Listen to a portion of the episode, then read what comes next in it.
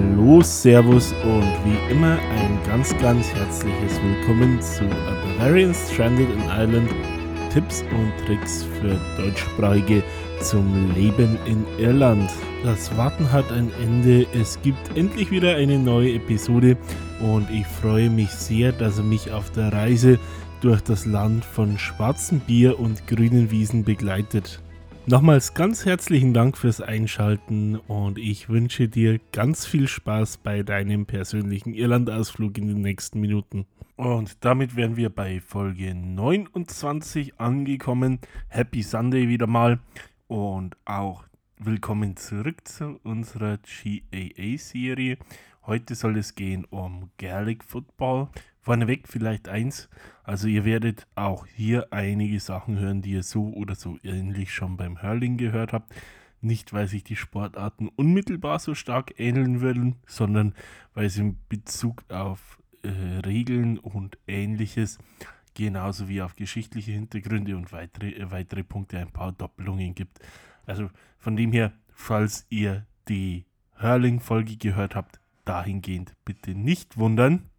Ich werde die Folge auch ähnlich strukturieren, also vorneweg ein bisschen was dazu, was hat es mit dem Spiel an und für sich auf sich. Ähm, genau, dann vielleicht noch ein paar geschichtliche Insights, ein kleiner Einblick in die Regeln und dann zum Abschluss noch ein paar Facts außenrum, was die Situation des Sports und so weiter betrifft. Na, dann legen wir mal direkt los. Bevor wir zum geschichtlichen Teil übergehen, einmal ganz knapp so ein Profil. Was ist Gaelic Football? Also, es ist, wie ihr am Titel der Serie schon erkennt, eine der GAA-Sportarten. Ähm, eine Sportart auch mit langer Geschichte. Sie geht viele Jahrhunderte zurück, dazu gleich mehr. Und auch ein Spiel, das Elemente aus vielen anderen Sportarten aufweist. Da haben wir Parallelen zum Rugby, zum Fußball, aber wenn man so will, auch ein Stück weit zum Handball und vielleicht auch ein bisschen zum Volleyball, wenn man jetzt die Technik anschaut. Gespielt wird mit 15 Feldspielern pro Mannschaft und es gewinnt wer am Ende des Spiels die meisten Punkte bzw. Tore erzielt hat. Auch wenn das Spiel als gälischer Fußball bezeichnet ist, findet der größere Teil des Kontakts mit dem Ball mit der Hand statt. Gemeinsamkeiten gibt es übrigens auch mit dem sogenannten Australian Rules Football, mit dem ähm, gemeinsam quasi ein ja, interdisziplinäres Regelwerk erschaffen wurde im Rahmen des International Rules Football. Es handelt sich, wie schon angedeutet, um ein sehr, sehr schnelles höchst spannendes Spiel, das nicht nur großartige athletische, sondern auch koordinative Fähigkeiten erfordert. So ist neben der reinen Physis umfassender Einsatz von Händen und Füßen gefragt und wenn man unter anderem auf Dinge wie das Dribbling schaut, auch wirklich, wie gerade erwähnt, ordentlich Koordination gefragt. Durch seine Spannung und die enge Verwobenheit über die GAA mit der Kultur und Geschichte ist es genau wie Hurling auch ein Spiel, das sehr stark mit der irischen DNA und Identität verbunden ist. Aber wo und wie hat das denn angefangen und sich entwickelt? Die ältesten beurkundeten Wurzeln des, Jahres, des Spiels gehen zurück auf das Jahr 1308, wo ein Zuschauer, John McCorcoran, ein, eine Gewalttat an einem Spieler begangen hat. Zugetragen hat sich das Ganze in Newcastle im heutigen Süden Dublins. Weitere Hinweise gibt es dann auch aus dem 16. Jahrhundert, wo das Ganze schon etwas gefestigter war, als aus Galway äh, von einem Spiel überliefert wurde, in dem es erlaubt war, den Ball zu fangen und zu kicken. Also damit schon deutliche Parallelen zum heutigen Spiel. Ähnliches geht aus dem Jahr 1670 aus dem County Meath hervor. Das älteste oder das früheste Spiel zwischen zwei County-Mannschaften soll dabei auch bereits im Jahr 1712 stattgefunden haben. Hier werden Überlieferungen aus einem Spiel zwischen den Countys Louth und Meath äh, berichtet. Im 17. und 18. Jahrhundert haben sich dann insbesondere im Westen des Landes und dabei gerade auch im County Kerry und insbesondere auf der Dingle-Halbinsel unterschiedlichste Spielformen entwickelt, die den heutigen Gaelic Football-Regeln bereits relativ nahe kamen. Allerdings wurde das Ganze dann nochmal im 19. Jahrhundert stark beeinflusst. So wurde gerade in den oberen Bevölkerungsschichten in den 1860er und 1870er Jahren das aus England überschwappende Rugby-Spiel zunehmend populär.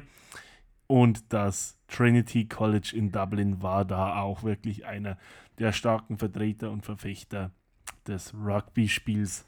So nahmen auch gewisse Elemente aus dem Rugby Einzug in die Regeln, die in den Jahren 1884 bis 1887 von der GAA erarbeitet wurden, im Rahmen derer 1885 das Tackling im Football verboten wurde und spätestens ab, wie gesagt, 1887 waren dann die neuen und aktuellen Regeln gängig.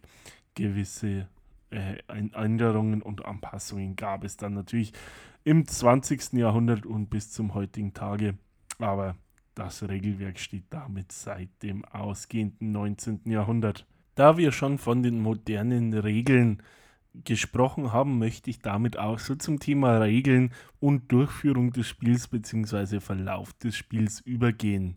Das Spielfeld entspricht dem des Hurlings, also es wird auf einem Feld, das etwas größer als ein Fußballplatz ist, gespielt, eine Länge von 130 bis 145 Metern und eine Breite von 80 bis 90 Metern sind da die bei den Erwachsenen üblichen Abmessungen des Platzes. Gespielt wird mit einem weißen Lederball, der entfernt an einen Volleyball oder an einen alten Fußball erinnert und der einen von 58 bis 71 cm, sprich einen Durchmesser von ungefähr 22 cm hat.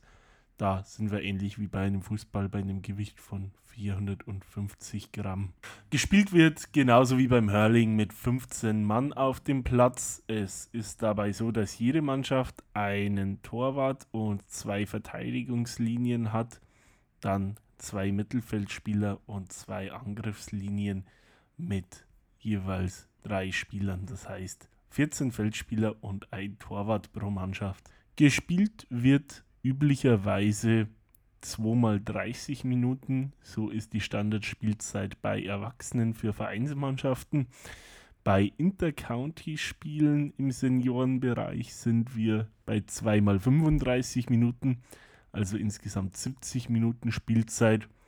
Im Juniorenbereich dagegen wird auf 2 mal 25 Minuten, sprich insgesamt 50 Minuten verkürzt. Ziel des Spiels ist, mehr Punkte oder Tore zu erzielen wie der Gegner. Aufbau des Tors ist genau wie beim Hurling.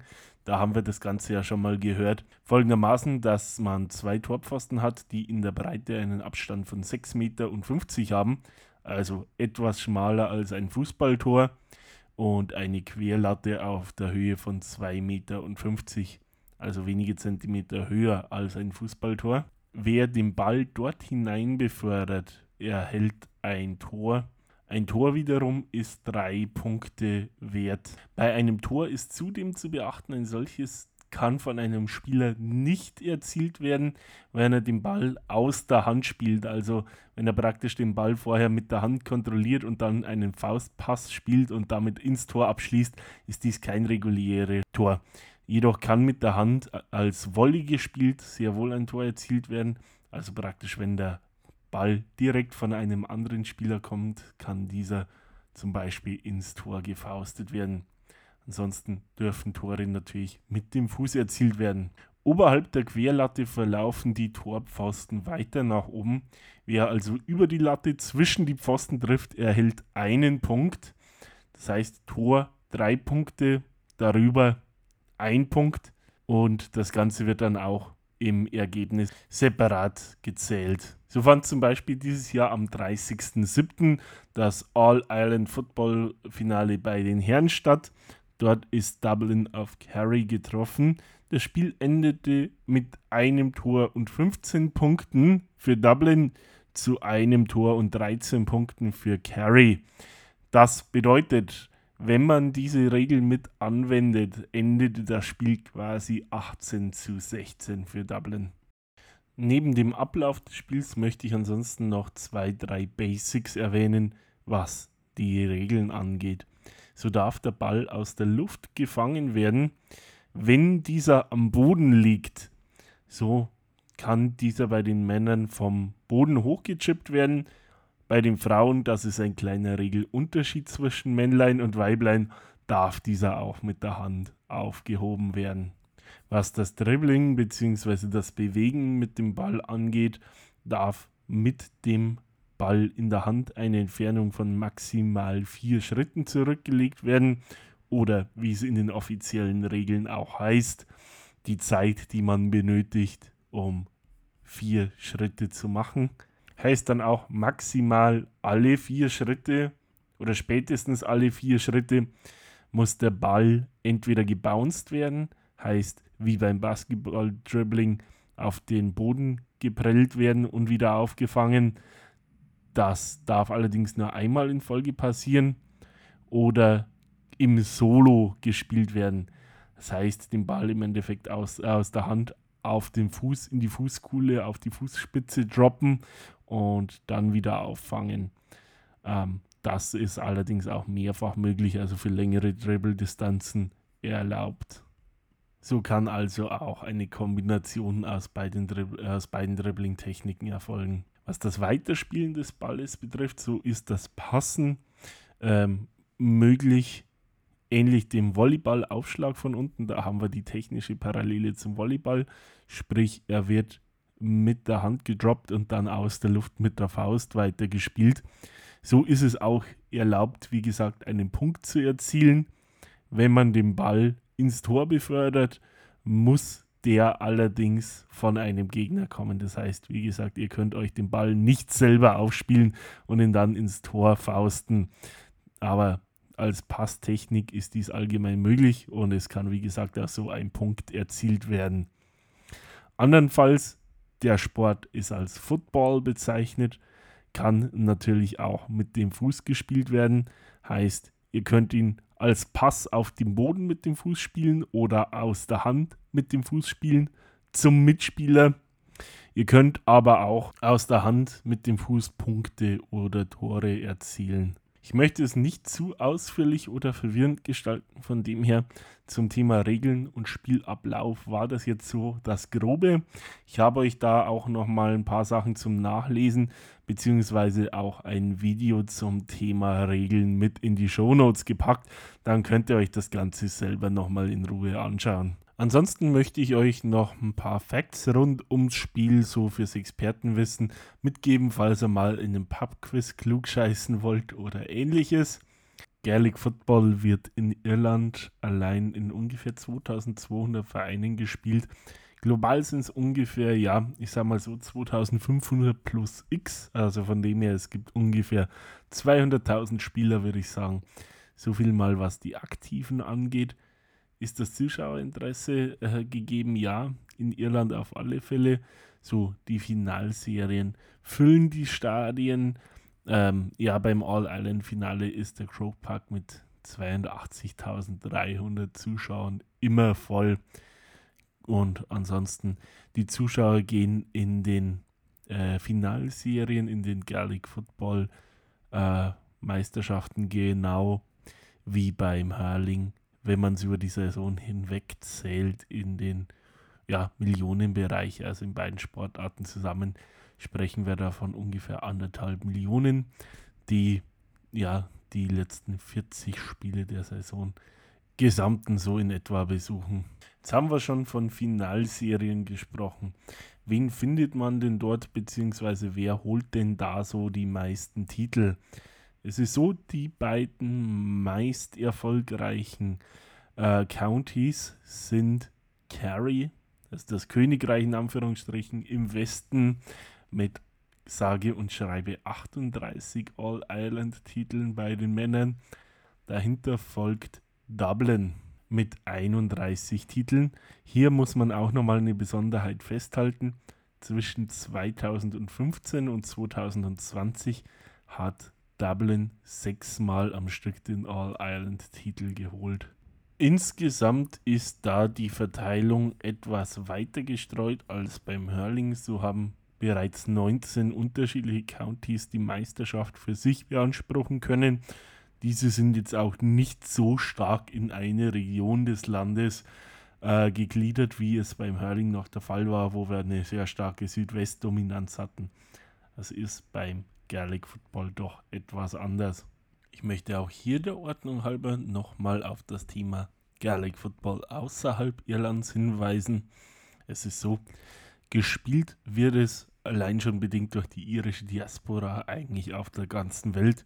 Schwerpunkte sind da natürlich die Nachbarinsel Großbritannien und die Vereinigten Staaten, da gerade die Ostküste der Staaten, also Massachusetts, New York und was es da alles gibt, wo eben auch wirklich sehr, sehr viele mit, äh, Menschen mit irischen Wurzeln leben. Aber auch in Kontinentaleuropa werden die GAA-Sportarten, ich hatte es ja beim Hurling schon erwähnt, sehr fleißig betrieben. So gibt es in der GAA Europe ungefähr 100 Vereine. Die Mehrzahl davon bietet beide Sportarten, also Gaelic und äh, auch Hurling an.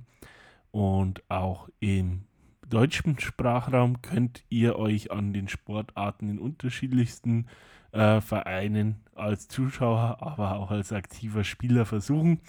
So mit den Munich Comsiles, den äh, Augsburg Romanei, Vereine in Wien, Hamburg, ähm, Düsseldorf, Berlin, wo ihr auch hinschaut. Also es sollte definitiv auch in eurer Region oder in der erweiterten Region zumindest was geben.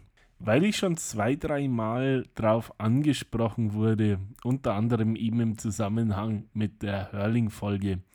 Ich werde in der letzten Episode zum Thema GAA dann ohnehin nochmal drauf eingehen, aber ich wurde gebeten, es auch zu erwähnen, weil sich für viele Sportfans solche Fragen natürlich früher oder später stellen. Es handelt sich bei den GAA-Sportarten grundsätzlich um reine Amateursportarten. Also die Spieler sind in jedem Fall keine Profis. Es ist zwar so, im absoluten Elitebereich gibt es dann natürlich so Themen wie Aufwandsentschädigung und so weiter und so fort, aber es lebt von den Athleten niemand vom Sport. Also anders als es in den meisten beliebten Zuschauersportarten ist, sage ich jetzt mal, wo doch auch ein Profitum in gewissem Maße Einzug gehalten hat. Und so wie es auch hier in Irland ist, ich meine, es gibt Profis im Fußball, im Rugby, aber GAA ist reine Amateursache. Damit möchte ich es für heute auch bewenden lassen. Ich habe soweit alles gesagt, was ich zu sagen hatte. Wenn es Fragen gibt und so weiter, ihr kennt die übliche Tour, kommt da gerne auf mich zu. Ihr kennt die Kanäle, ihr hört es auch gleich im Abspann nochmal. Dann möchte ich euch noch den kurzen Ausblick geben. Wir hören uns dann nächste Woche wieder.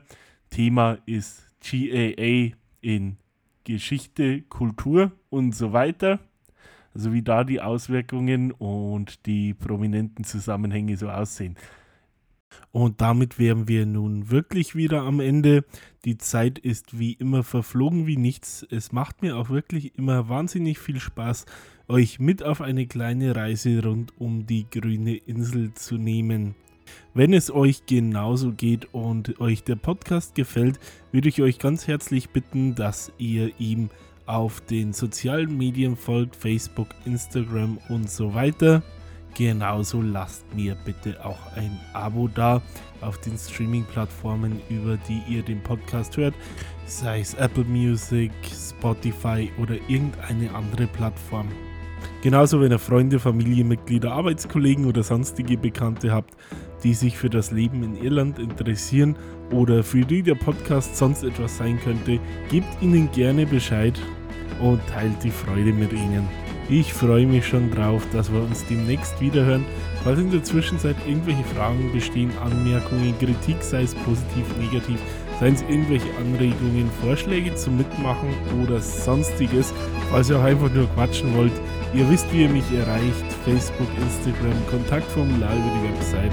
Ich antworte euch immer grundsätzlich so schnell ich kann und umso mehr freut es mich, wenn ich bei Fragen weiterhelfen kann.